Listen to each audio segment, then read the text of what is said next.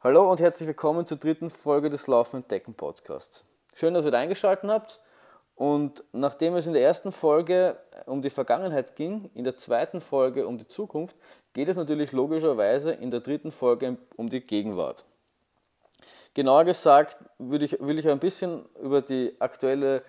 Laufsituation berichten und dann so ein bisschen in mein erstes Thema übergehen. Ich habe in der ersten Folge erzählt, dass ich noch nicht genau weiß, wie ich das das Format ausschauen soll. Und mein derzeitiger Plan ist, so ein bisschen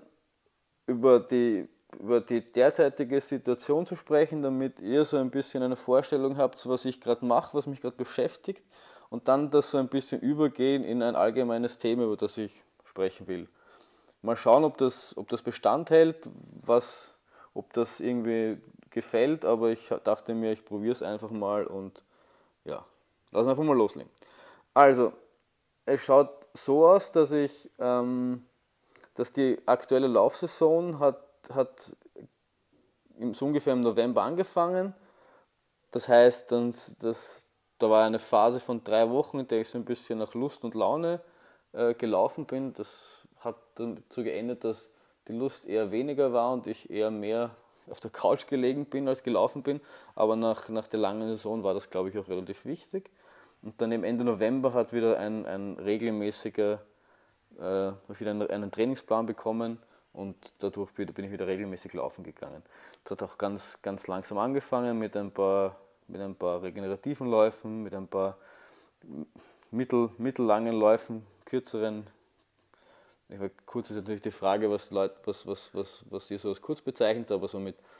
15, 20 Kilometer Läufen, so mittellang, kurz mittellang,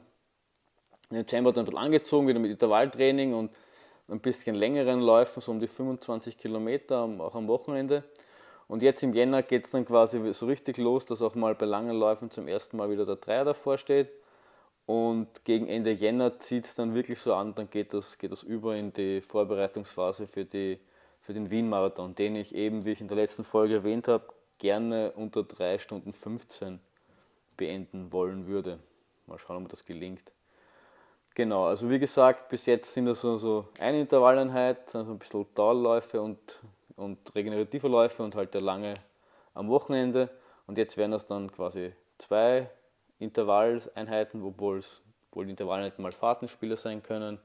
oder auch Hügelintervalle, halt all das, was, was einem viel, viel schwitzen lässt. Genau. Eben, eben wie erwähnt, also ich, ich ich habe Trainingspläne oder ich lasse mir Trainingspläne schreiben und ähm, mache mach das jetzt schon seit über eineinhalb, zwei Jahren, dass ich mir das schreiben lasse und bin da eigentlich sehr begeistert davon. Das normalerweise, ich glaube eher der Normalfall ist, dass ich, dass ich die Läufer oder die, die Läufer, die ich so mitbekomme, die Trainingspläne eher aus irgendwelchen Büchern oder aus dem Internet holen und, und ganz wenige laufen quasi so nach Lust und Laune. Und über diese drei verschiedenen Arten der Herangehensweise würde ich gerne so ein bisschen, bisschen sprechen und was ich so empfinde, was, was der Vorteil oder der Nachteil von, von der jeweiligen Art der Herangehensweise so ein bisschen ist. Also ich kann natürlich nur aus, aus, aus, meiner persönlichen äh, äh Sichtweise sprechen, aber was ich gut finde an einem Trainingsplan oder auch an einem Trainer, der einen Trainingsplan schreibt, ist, dass man so ein bisschen diese Verantwortung abgibt, sich einen Trainingsplan zu stellen. Also man muss sich ja dann, wenn man, wenn man sich jetzt sein Jahr anschaut und so, so, wie ich jetzt 2017 und das sind die zwei, drei Läufe, die ich gerne machen wollen würde, auf die ich mich gerne fokussieren will, dann muss man da eben schauen, passt zueinander, muss da irgendwie Trainings, man braucht eine gewisse Vorbereitungszeit, irgendwie so zehn Wochen oder zwölf Wochen, um sich eben ähm, langsam zu steigern und speziell auf diesen Lauf hinzutrainieren. Dann muss man natürlich auch die Trainingseinheiten so abstimmen, dass sie zu dem Lauf passen, weil für einen Straßenmarathon, den ich auf Bestzeit laufen will, muss ich natürlich anders trainieren als für einen, für einen Transvulkanier, wo ich jetzt viele Höhenmeter habe. Und das ist natürlich alles sehr viel Planungsphase, da ist sehr viel Planung involviert in das Ganze. Und wenn man sich diese, dieser Planungsphase nicht antun will, dann ist es eigentlich sehr praktisch, wenn man wen hat, dem, dem man, der das für einen schreibt, weil dann trifft man sich, so wie in meinem Fall, mit, mit seinem Trainingsplanschreiber und sagt, das ist, was man gerne machen will. Und dann kriegt man, so wie ich, einmal im Monat den Trainingsplan für den nächsten Monat und muss sich quasi dann nur noch auf das konzentrieren, was man eigentlich am liebsten mag und das ist das Laufen. Inkludiert oder was, was mit dem Paket mitkommt natürlich ist, dass eine gewisse Period Periodisierung drinnen ist. Das heißt, es gibt Aufbauwochen, es gibt Ruhewochen, es gibt Ruhetage, es gibt langsame Einheiten nach Schnelleinheiten, es gibt Aufbauphasen, es gibt spezielle Vorbereitungsphasen und all das, was die Trainingsbücher so hergeben. Gerade für Unerfahrene oder auch für quasi zwar erfahrene Läufer, aber Läufer, die jetzt noch nicht so in der Trainingslehre drin sind, kann das natürlich von Vorteil sein, weil man hat wen, der sich da auskennt, der das äh, in, irgendeiner Weise sich dieses Wissen angeeignet hat und muss sich da eben selbst nicht erst einlesen, das Ganze. Was für viele Anfänger, glaube ich, vielleicht auch noch wichtig ist, ist, dass es eben, wie ich schon gesagt habe, diese ein, eingeplanten Ruhetage, Ruhewochen, Ruhephasen gibt und dass einem das zu ein bisschen auch zwingt, die, die, die, die Ruhephasen eben einzuhalten, weil wie jeder weiß, ist, ist das, das Ruhen ein essentieller Teil des Trainingsplans und der, der wahrscheinlich am meisten vernachlässigt wird, weil man, wenn man jetzt ein großes Rennen vor sich hat, seinen ersten Marathon, seinen ersten 100 Kilometer Lauf, seinen ersten, was auch immer Lauf, mag es nur der erste Halbmarathon sein, ähm, ist es ein großes Ziel, vor dem man natürlich auch ein bisschen Angst oder Respekt hat. Und dann will man natürlich trainieren und hat, hat das Gefühl, man muss ständig mehr machen, ständig mehr machen und ähm, macht dann zu viel. Dann brennt man irgendwann aus, man verliert den Spaß an der Sache und hört dann vielleicht sogar ganz auf zu laufen. Und wenn man einen Trainingsplan hat, und da steht drinnen, heute laufe ich 10 Kilometer und du weißt, dass, dass das aus einem guten Grund drin steht, weil das, das Training einen gewissen Zweck hat und dafür reichen 10 Kilometer, dann macht man das und hat das Gefühl, man hat für heute genug gemacht. Wenn da heute drin steht, mach nichts, dann weiß man, da steht da aus einem guten Grund drinnen und hat ein gutes Gefühl, wenn man heute nichts machen muss. Und genau. Und in dem Fall, wenn man jetzt einen, einen Trainer hat oder von mir aus auch, wenn es ein Plan ist, dass man, eine, äh, dass man wen hat, vor dem man sich rechtfertigen muss. Wenn man, wenn man weiß, dass gerade bei einem Trainer, dass der dann über sein, der, die meisten Trainer werden es wahrscheinlich sein, dass man dann irgendwo sagt, wie die Läufer dann gelaufen sind. Man gibt dann meistens einen Kommentar dazu und sagt, wie schnell man gelaufen ist und je nachdem, ob der Trainer das in Minuten oder in Kilometer angibt, eben die Zeit oder auch die, die Kilometer oder beides. Wenn man weiß, dass der wer drüber schaut, dann will man natürlich auch, dass das am Ende des Monats oder am Ende der Woche nicht, nicht komplett leer ist und man nichts gemacht hat, weil der Trainer dann irgendwann fragt, hey, warum hast du da nichts, nichts gemacht? Da hätte, soll ja was drinnen stehen. Und das motiviert einem dann dazu, dass man, wenn man dann ähm, nicht so motiviert ist und mal, mal gemütlich auf der Couch liegt und sich denkt, eigentlich wäre es jetzt schöner, noch die nächste Folge der Lieblingsserie ein, äh, aufzudrehen, anstatt jetzt die Schuhe anzuziehen und 10 Kilometer zu laufen, dann ähm, denkt man sich aber, hm, ich muss aber noch ins Logbuch reinschreiben, dass ich gelaufen bin, dann denkt man sich, ist ja wurscht, dann bringe ich es halt hinter mich. Und äh, das motiviert einen dann dazu zu trainieren, anstatt ähm, das Training zu überspringen. Im Gegensatz dazu kann das, kann das natürlich dazu führen, dass wenn man, wenn man ständig vorgeschrieben bekommt, was man wann tun muss, dass es dann so ein bisschen wie, wie Arbeit wirkt.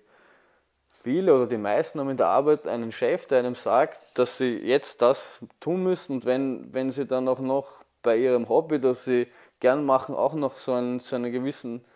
eine, eine, eine Obrigkeit haben, die einem sagen, was sie zu tun haben, dann fühlen sie sich ein bisschen, bisschen eingeschränkt und verlieren vielleicht so ein bisschen die Lust an der Sache. Und wenn man jetzt da so ein individuelles Lust- und Laune-Training hat, dann hat man so ein bisschen das Gefühl, auf den eigenen Körper zu hören, so, so, so, auf, je nach Tagesstimmung halt zu trainieren. Das heißt, wenn ich jetzt rausgehe und denke, ha, heute ist heute scheint die Sonne, heute, heute, heute habe ich ein gutes Gefühl, heute laufe ich einfach mal 20 Kilometer oder heute mache ich einfach mal, lege ich einfach mal ein paar Sprints ein. Und wenn ich aber andererseits das Gefühl habe, na, heute habe ich schlecht geschlafen, zu wenig geschlafen, nicht einschlafen können, was auch immer, dann ähm, gehe ich halt nur gemütlich 5 Kilometer laufen, drehe wieder um und äh, regeneriere wieder, weil ich eben mich nicht von einem Trainingsplan diktieren lasse, was ich zu tun habe, sondern mein eigener Körper mir quasi sagt, was heute gut für mich ist. Und man muss eben kein schlechtes Gefühl haben, wenn der Plan nicht eingehalten ist und kann dadurch vielleicht das Gefühl, flexibler zu sein, weil wenn ich einfach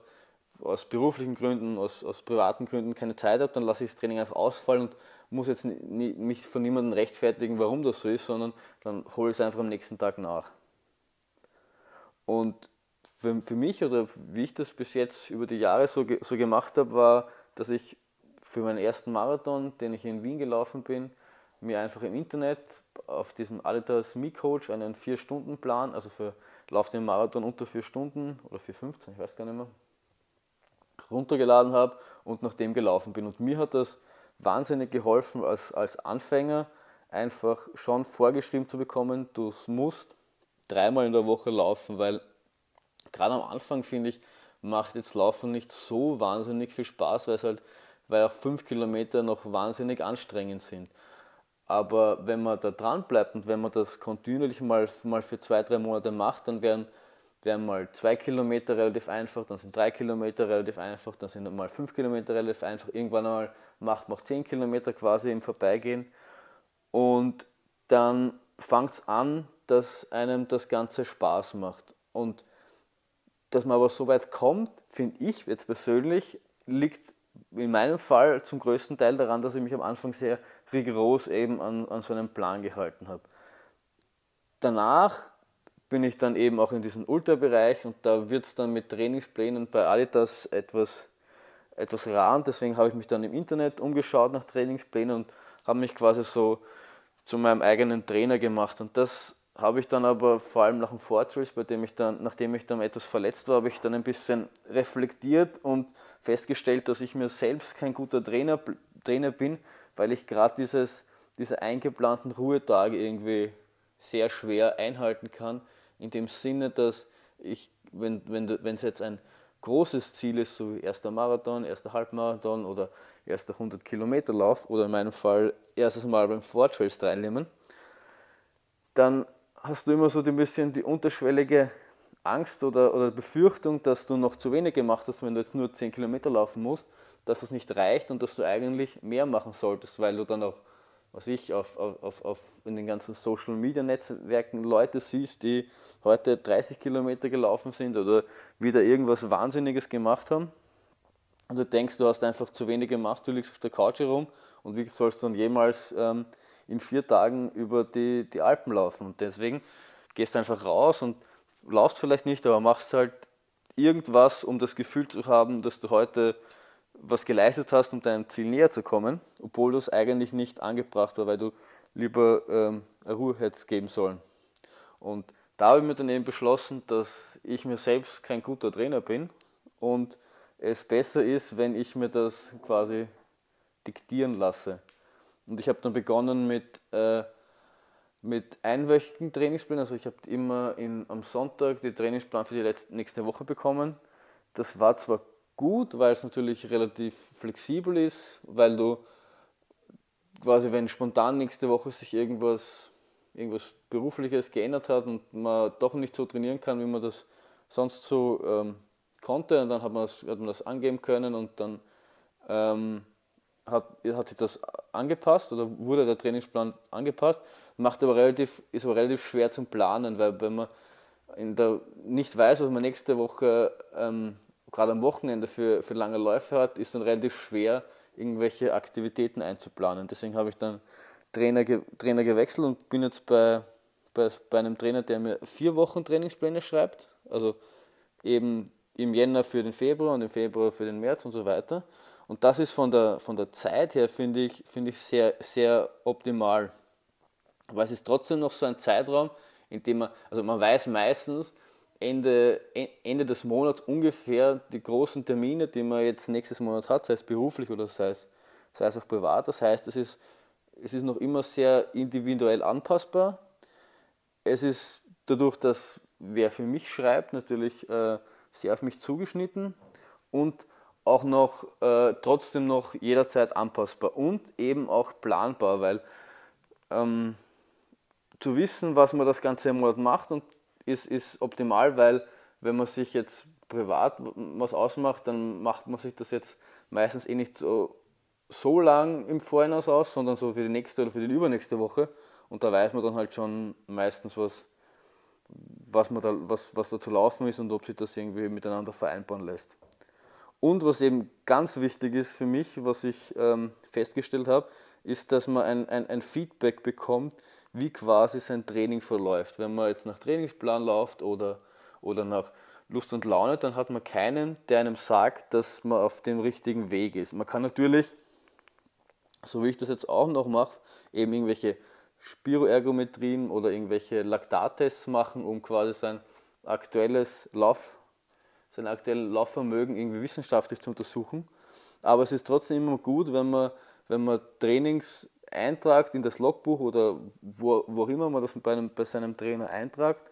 dass einem der sagt, hey, das war, das war gut oder, das, oder auch das hast du, hast du nicht gut gemacht und auf das müssen wir uns noch konzentrieren und, und, und diese ganzen Sachen, dass du so ein bisschen einen, einen, einen, einen einen zweiten hast, der mit dir auf deine Trainingsdaten schaut und dir da Feedback gibt, wo du dich verbessern kannst. Also so ein bisschen vielleicht zusammenfassend würde ich sagen, dass,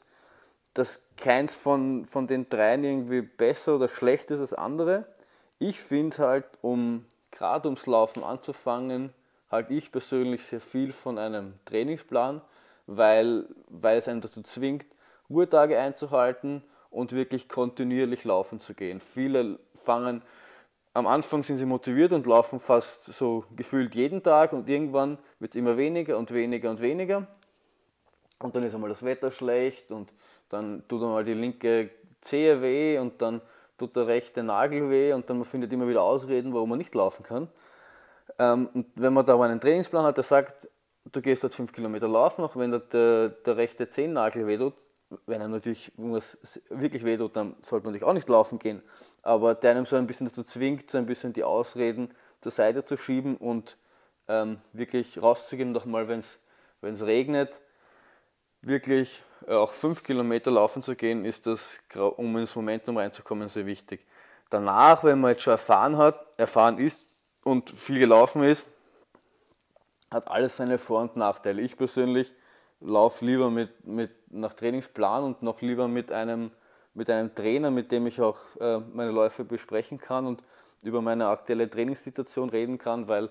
weil ich erstens gerne über das Laufen rede, offensichtlich, weil sonst würde ich nicht in das Mikrofon reden und dann einen Podcast machen, aber weil, ich, weil es einfach Spaß macht und ähm, so, ja, weil es einfach Spaß macht und ja, ja, weil es einfach Spaß macht. Ich wiederhole mich einfach nur. Gut, ja, das war es eigentlich schon. Das ist alles das, was ich mir so im Vorhinein aufgeschrieben habe, über das ich gern, gern reden wollen würde. Ja, wenn euch das Ganze gefallen hat, dann freut mich das. Ihr könnt mich, wenn ihr mich über iTunes abonniert, auch in, in iTunes bewerten, damit ich irgendwie ähm, in den ganzen Rankings aufsteige. Würde mich einfach freuen, wenn ihr mich da irgendwie, wenn ihr mir da 1 bis 5 Sterne gibt, hoffentlich mehr Richtung 5 als Richtung 1